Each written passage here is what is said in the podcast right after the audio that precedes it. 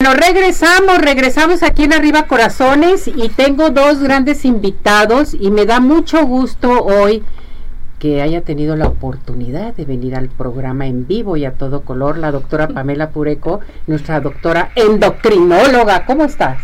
Ay, sí, muchas gracias. Ya me hiciste sentir mal lo de... ¡Bravo! Eso nos encanta. Pero muchísimas gracias aquí por la invitación. Siempre súper feliz de estar con ustedes compartiendo. Bienvenida, gracias por acompañarnos. Jorge Medina, nuestro nutriólogo, era. Ceci, y tú feliz, ¿verdad? No, ya te la sabes. Yo feliz de primero estar aquí contigo y más que nada, pues bueno, encontrarme hoy hoy también con, con la doctora aquí. Oye, esos regalos de vida que... que Para que veas. Te voy a contar algo. Luego la doctora Pamela y yo somos, nos hicimos muy buenos amigos, pero siempre cuando la veo de trabajo, es trabajo. Ah, no, sí. Y sí guardamos esa... Ella es muy profesional, como tú comprenderás también. sí, estamos trabajando y pues para la gente, siempre lo hacemos. Siempre. Para la gente siempre. Qué bueno, bienvenidos. Hoy vamos a mezclar la plática, que se me hace muy importante.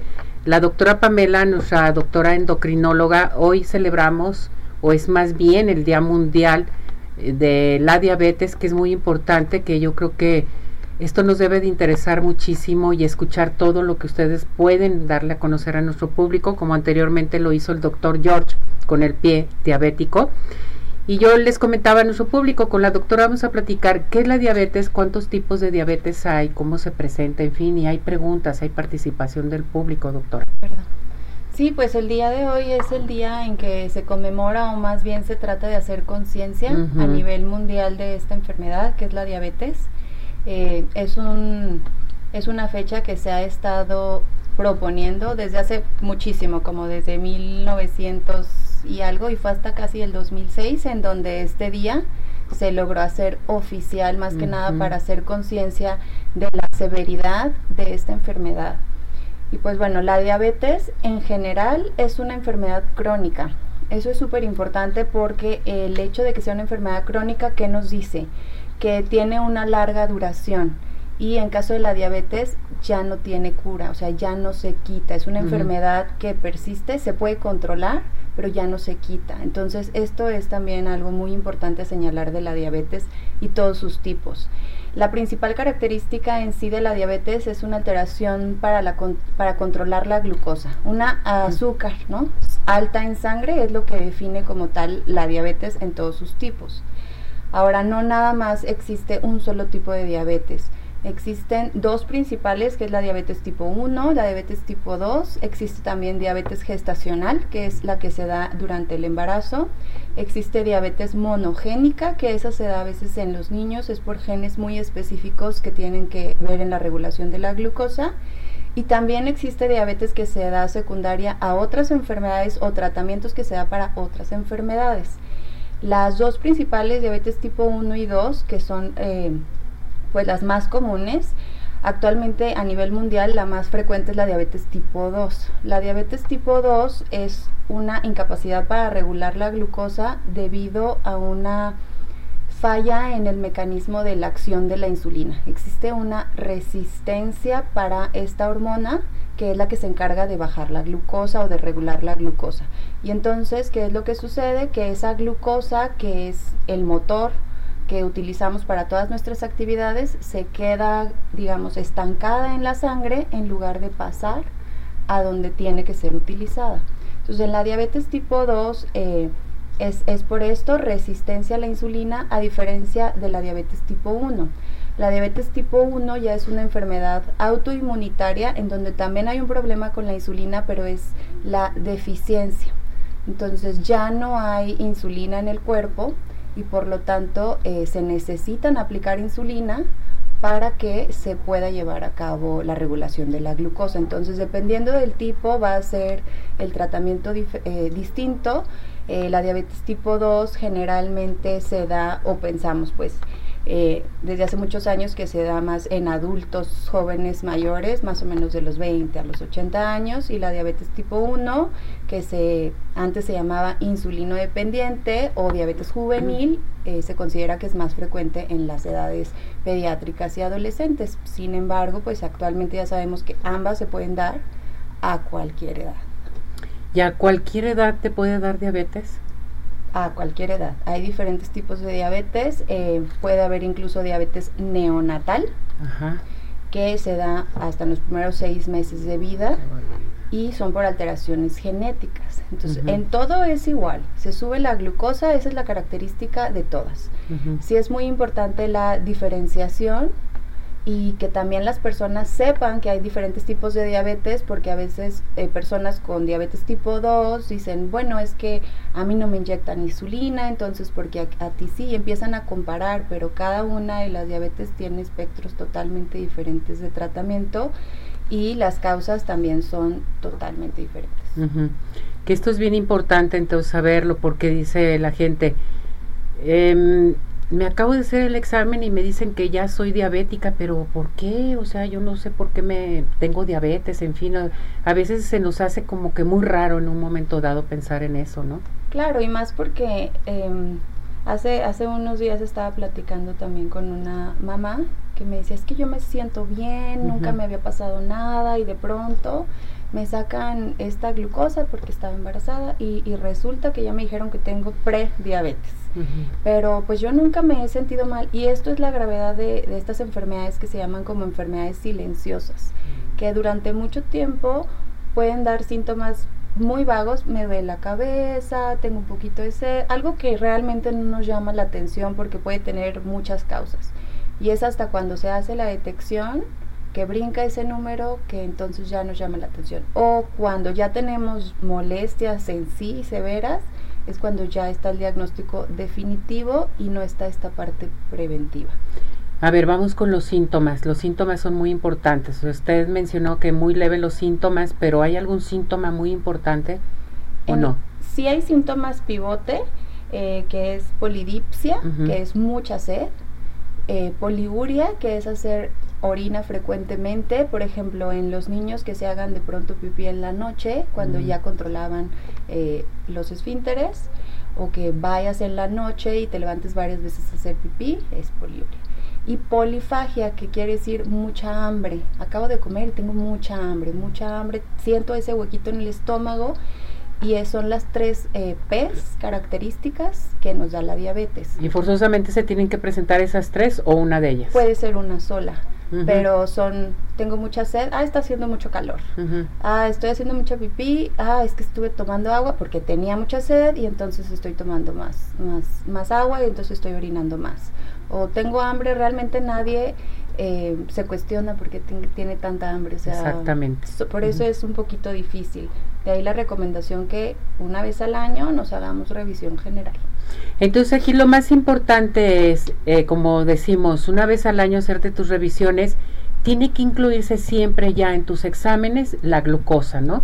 Sí, en cualquier, incluso en paquetitos que hacen del laboratorio, incluye glucosa. De glucosa, perfecto. La gente le da mucho miedo. ¿Por qué nos dará tanto miedo saber esto?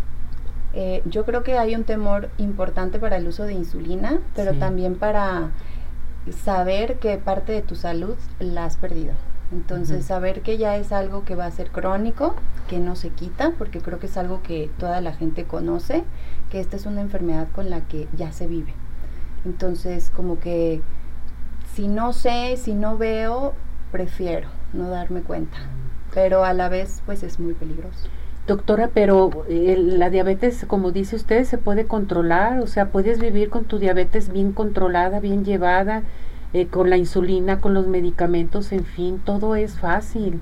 Claro, ya ahorita digo que más me gustaría decir que ya estamos cerca de encontrar la cura, desafortunadamente no, pero la lucha persiste, seguimos intentando hacer estudios para encontrar una cura, pero sí definitivamente una buena educación, un buen seguimiento y hay cosas que se deben modificar, realmente cambios al estilo de vida que es algo que todos deberíamos hacer con diabetes o sin diabetes. Exacto. Y las personas pueden llevar una, una vida normal. Normal. Hacer sus actividades normales, los niños ir a la escuela, estudiar, trabajar, irse de vacaciones. Pero sí es un temor en general esta enfermedad. Pero sí es llevarla a cabo muy bien, bien medicados para poder seguir adelante y sobre todo la alimentación, ¿verdad Jorge? Que esto implica mucho sobre la alimentación en, el, eh, en la diabetes. Así es, mi Ceci. Fíjate que lo que decía la doctora es bien importante conocer los síntomas, pero también hacer caso a qué es lo que estamos comiendo nosotros. Voy a hacer un énfasis un poquito más en diabetes tipo 2, porque luego la gente piensa que puede no sé, presentar un diagnóstico positivo de diabetes, pero a lo mejor por los, por un momento, Ceci, ahorita, ¿no? Lo hemos visto montones de veces, ¿no, doctora? De que la gente dice, es que me asusté, me asaltaron, me dio un gusto, me dio esto, pero eso es un efecto detonante, es un factor detonante realmente. Si nosotros revisamos ya en una persona y vemos sus hábitos alimenticios cinco años atrás, no hacemos ejercicio, no comemos de la mejor manera, tenemos un estilo de vida muy sobresaturado en cuanto a excesos, en cuanto a alimentación, uh, pues bueno, todos estos esos excesos, ¿no? El estilo de vida, mi Ceci, también tiene muchísimo que ver con todo esto porque va deteriorando la calidad de vida de las personas. Y a esto si le sumamos que, pues bueno, alguien también ya tiene pues antecedentes de diabetes en casa, también es un factor muy importante. Y la alimentación en el tratamiento juega un papel crucial en todo esto, porque en eso se va a basar siempre nosotros no podemos dar un, plan de alimentación, yo como nutriólogo, sin la asesoría o las indicaciones de un médico. Necesitamos que la persona tenga ya un diagnóstico como tal. De entrada también sé si nosotros como nutriólogos no podemos diagnosticar diabetes. Por más que yo esté viendo que la persona tiene no sé, 200 de glucosa en ayuno, que bueno, ya es una glucosa un, tanto alterada, ya se diagnostica con 126, ¿ok? Miligramos sobre decilitro en ayuno. Pero si yo lo estoy viendo, yo no puedo decirle que tiene diabetes. Mi trabajo es como, eh, también como educadores en diabetes, guiarlo para que vaya con un médico ya que tengo un diagnóstico, entonces yo voy a un médico endocrinólogo. Con un endocrinólogo principalmente, ¿no? Y pues bueno, ir con ellos, que son los verdaderos encargados de esta situación, y pues perdón que lo diga, pero lo hemos visto, Ceci, que hay muchos médicos generales, y no es por hablar mal de nadie, pero no saben cómo hacerlo. Les da miedo también hacer las cosas y entonces por eso derivamos y efectivamente ir con un endocrino que son los encargados de todo esto tienen un conocimiento muchísimo mayor. Esa es su especialidad y entonces ellos son los encargados de hacer todo eso. Ya que lo tenemos, ahora sí yo como nutriólogo, seguir sus indicaciones y en base a eso dar el plan de alimentación a la persona que vive con diabetes. No nada más lo que a mí se me ocurra. Yo tengo que seguir las indicaciones del médico y más si se trabaja en conjunto se tiene un, un resultado bien bonito con los pacientes. Doctora, ¿cómo andamos con las estadísticas? ¿Cómo andamos con la diabetes? La diabetes. ¿Todavía somos el primer lugar? a nivel de, porque dicen que México somos primer lugar de obesidad infantil no eso es infantil este y sí curiosamente con el incremento de la obesidad pues también es incremento a nivel mundial de la diabetes diabetes tanto tipo 1 como este tipo 2 más o menos alrededor de 550 millones de personas viven con diabetes, pero estamos hablando nada más de Latinoamérica. Ah, caray. Entonces, eh, sí se pronostica que como para el 2040 se vaya casi hasta eh, mil millones, o sea, es muchísima población a nivel mundial. En algunas partes de América se considera que uno de cada cuatro personas viven con diabetes. Viven con diabetes. Esto tipo 2, sí. Eh, en América Latina es uno de cada siete personas.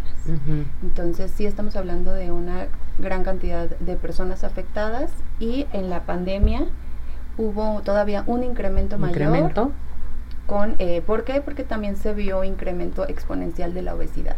Como dijimos, la diabetes tipo 2 es una de las más prevalentes. Entonces, no nada más diabetes tipo 2, sino una entidad que se llama prediabetes. La prediabetes es súper importante diagnosticarla a tiempo porque este escenario sí es reversible. ¿ok? Entonces el preámbulo a la diabetes, ya estamos con un pie a la diabetes, pero se puede revertir. Esto hablando nada más de diabetes tipo 2. Diabetes tipo 1, ese sí no nos avisa nada y es, es otro escenario por completo diferente. Pero sí súper importante hacer caso a las señales, los síntomas. Hay un dato muy característico en la población que se nos puede oscurecer la parte de atrás del cuello, que se llama acantosis nigricans que se oscurece a veces eh, los antebrazos, que se oscurecen las ingles, todos los pliegues y a veces estamos de que es que no se bañó bien, ¿no? Y tállese bien y no es acantosis. Es que se asoleó. Entonces, eh, la población, pues somos una tez morena, pero es muy llamativa que en, atrás del cuello, si bien a lo mejor no muy oscuro, pero es una piel más gruesa. Correcto. Entonces, esto es un dato y creo que es el único dato que nos da que pudiera ser ya ahí una prediabetes y hay que hacerle caso. Doctora, ¿por qué se eleva la glucosa? O sea, cuando dicen, no, es que tuve una preocupación, el estrés te puede, te puede afectar en esto, la ansiedad, la angustia, como ustedes mencionaron en la pandemia. Posiblemente todo esto se elevó también en la pandemia, o que no nos habíamos dado cuenta en un momento dado. La alimentación también, pues. Bueno, la alimentación sí es algo que sube la, la glucosa. Principalmente, ¿qué es lo que lo sube cuando ya no hay una regulación? Nuestro cuerpo es muy sabio. Entonces, si se empieza a cargar de glucosa, empiezo a tener excesos, va a haber una carga de glucosa en mi cuerpo, pero mi cuerpo, si está sano, lo va a compensar.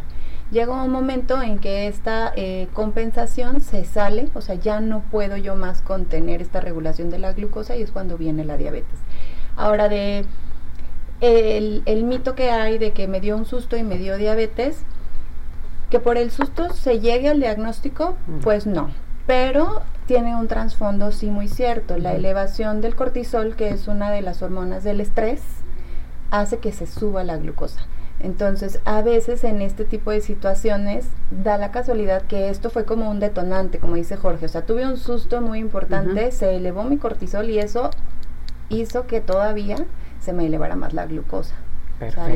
Pero en sí que eso cause la diabetes, pues no. Y vamos a participación del público hoy hablando de la diabetes. Eh, Miranda Salinas la manda a saludar y dice, ¿cuáles son los principales síntomas previos al diagnóstico? A ver si los puede volver a dar, por favor. Sí, de acuerdo. Eh, como lo mencionábamos hace un rato, los principales síntomas son mucha sed, mucha hambre, y mucha orina muy frecuente, poliuria, polidipsia, polifagia. Cansancio también puede ser un, uno de los síntomas frecuentes. Bien, eh, Samantha Martínez dice, ¿cuáles son los tratamientos para la diabetes? ¿Son costosos? ¿O depende de? Depende del tipo de diabetes. Eh, aquí Jorge no me dejará mentir, para la diabetes tipo 2 Sonará muy simple, pero hay diabetes tipo 2 que se controla con dieta y ejercicio, sin medicamentos. Eh, diabetes para, eh, digo, medicamentos para diabetes tipo 2 existen nada más que se llama este monofármacos, que es una pastillita, y polifarmacia, que incluye varios fármacos, varias combinaciones. Ya ahorita hay unos muy, muy novedosos que también ayudan a la pérdida de peso. Entonces va desde la metformina, que es uno de los medicamentos iniciales muy económico, dieta de ejercicio que sale pues gratis, ¿no? Hasta medicamentos sí de elevado costo. Y hablando de la diabetes tipo 1, principalmente insulinas, hay insulinas muy básicas. Eh, que están alrededor el frasco a lo mejor de 350 hasta eh, plumas que costarán alrededor de 1000, 1200 pesos. Bien, Isaías Lugo Marín dice, ¿cuáles son los análisis que determinan si alguien padece de diabetes? Doctora, ¿por qué? Doctora. Ok, el, principal es una glucosa en ayuno. Eh, normalmente la glucosa debería estar abajo de 100. Arriba de 126 es el diagnóstico de diabetes, entre 100 y 126. ¿Entre 100 y 126? Prediabetes, más de 126 diabetes, entonces lo que queremos es que una glucosa así en ayuno, abajo de 100. También existe otro que se llama hemoglobina glucosilada, este nos habla del promedio en el que han estado las glucosas en los pasados tres meses por la vida de, la célula de la sangre y esa tiene que estar abajo de 6.5. 6.5. Arriba de esto también es diagnóstico de diabetes o también se utiliza la curva de tolerancia oral a la glucosa, que es una prueba que se toma una muestra de sangre, eh, les dan una carga de glucosa cuantificada y se vuelve a checar la glucosa a las dos horas dependiendo del tipo de, curva que se haga. Es muy similar a la que se hace durante el embarazo para diabetes gestacional. Y eh, la glucosa a las dos horas después de una carga de glucosa tendría que estar abajo de 200. Arriba de 140 ya se considera también prediabetes o intolerancia a los hidratos de carbono. Y si estoy así de pronto, que me encuentran en la plaza y encuentro que alguien está tomando la glucosa, que a veces sucede, una determinación al azar de glucosa arriba de 200 también es diagnóstico de diabetes. Es diagnóstico. Perfecto. Jorge, Azucena Rubio Hernández, ¿es correcto que, alguien que padece diabetes consuma pequeñas cantidades de azúcar? Fíjate, Ceci, que, bueno, para ningún tipo de persona la, el azúcar como tal está dentro de un plan de alimentación, ¿ok? No vamos a decir que la dejen o que si una persona vive con diabetes que saquen todo el azúcar de, de su casa, no. El azúcar nos puede funcionar en algún momento si la persona tiene una hipoglucemia como tal. Pero si queremos algún algo dulcecito, pues preferir algunos algunas cosas mucho más saludables como una fruta, este a lo mejor no sé, prepararla de una manera rica como un postrecito podría ser, incluirlas en los en los snacks, pero como tal el azúcar, mi Ceci, yo sí les diría que si la podemos evitar al máximo, solo dejarla para hipoglucemias sería lo mejor. Y no nada más el azúcar como tal, juguitos, este, no sé, algo que nos pueda funcionar también para elevar la glucosa en ese momento. Bien, Araceli Aro dice, ¿cuál es el alimento que los diabéticos deben de evitar? Pues fíjate que no hay ninguno, prohibido. No, definitivamente no, mi Ceci. Más que nada, no hay alimentos prohibidos, sino porciones permitidas. Exactamente. Eso es bien importante, ¿verdad, doctora? A mí esas, esas preguntas son, son preguntas de diario y me encanta siempre Jorge cómo las contesta, pero es un...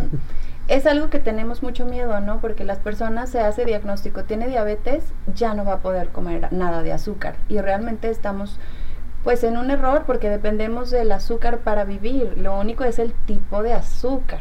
Eh, azúcar simple, visible, pues probablemente no va a ser recomendada para nadie. O sea, viva con diabetes o no. Pero el azúcar está en una manzana, en un plátano, en todos los alimentos que contengan carbohidratos Las contienen azúcar. Entonces, decir que ya no va a comer azúcar, pues definitivamente no. Es como dice Jorge, el tipo, la cantidad, la porción, pero eso es algo se cuando doy un diagnóstico de diabetes que se ponen a veces a llorar, que es normal. ¿Qué fue lo que más te preocupó? Que ya no voy a poder comer azúcar. Hmm. Y entonces les digo, pues no, sí vas a poder comer, pero vamos a aprender cuál y cuánto y ahí entra Jorge a hacerme segunda. Siempre, Jorge siempre ha dicho, todo diabético puede comer de todo, pero con ciertas eh, porciones nada más, ¿verdad, Jorge? Exacto, mi Y también la educación en cuanto a la, la, alimentación, la educación también en, el tratamiento farmacológico es fundamental y es básico. La gente, pues bueno, no sabe cómo, cómo llenar una jeringa de insulina, no sabe cómo hacer las combinaciones de los alimentos, no saben, Ceci, cómo checarse la glucosa. Y ahí es en donde entramos nosotros. Digo, tienen gente, conozco a algunos pacientes de la doctora Pamela y realmente los tiene bien chiqueados. y eso está bien padre, pues porque, porque hay gente que busca ese espacio, ¿no? Se buscan sentirse como acogidos, arropados y precisamente eso es lo que se busca también. Son personas con un diagnóstico distinto, no es una sentencia de que ya se les va a acabar la, las horas ni nada, o sea, simplemente hacer las cosas de una manera distinta para poder disfrutar, mi Ceci, de lo que la vida tiene para ellos. Eso es bien importante, aprender a todo esto, acudir con su médico endocrinólogo también porque siempre tienen que llevar una asesoría totalmente para sentirte bien y estar bien, ¿no? Yo creo que es lo principal, que las personas se acerquen a recibir atención con personas capacitadas, educadores en diabetes que sepan del tema, porque pueden ser médicos muy buenos, pero si no conocen esta parte del tema, van a poner a sufrir a estas, a estas personas que tienen este diagnóstico cuando no debe ser así. Entonces debe ser algo sobrellevable con su estilo de vida, con el que llevaban previamente y como combinar qué es lo que a mí me gusta hacer y que esto no resulte un impedimento. Perfecto, muy bien. Pamela, vamos a dar tu número telefónico por si nuestro público quiere platicar contigo, desean algo en especial, ¿a qué teléfono se pueden comunicar? ¿Al, 33? Al 33 29 02 30 13 ahí que digan, lo vi, lo escuché en arriba corazones, quiero una consulta con la doctora. Claro que sí. Perfecto. Jorge, tu número telefónico, mi muñeco. Claro que sí, mi Ceci, el 33 11 54 20 88. Porque todo va de la mano y es multidisciplinario, ¿verdad, doctora? Claro que Jorge, aquí tenemos que ir con nuestro endocrinólogo, con nuestro nutriólogo, todo de la mano para seguir adelante y llevar a cabo la diabetes. Que la diabetes no te domine, tú domina a la diabetes. Exacto que eso es bien importante, no hay que dejarse. Gracias, mis muñecos. Encantado. Que les vaya muy bien. Nos vamos, nos despedimos. Gracias a todo nuestro hermoso público. Hasta mañana. Buen provecho. Vámonos.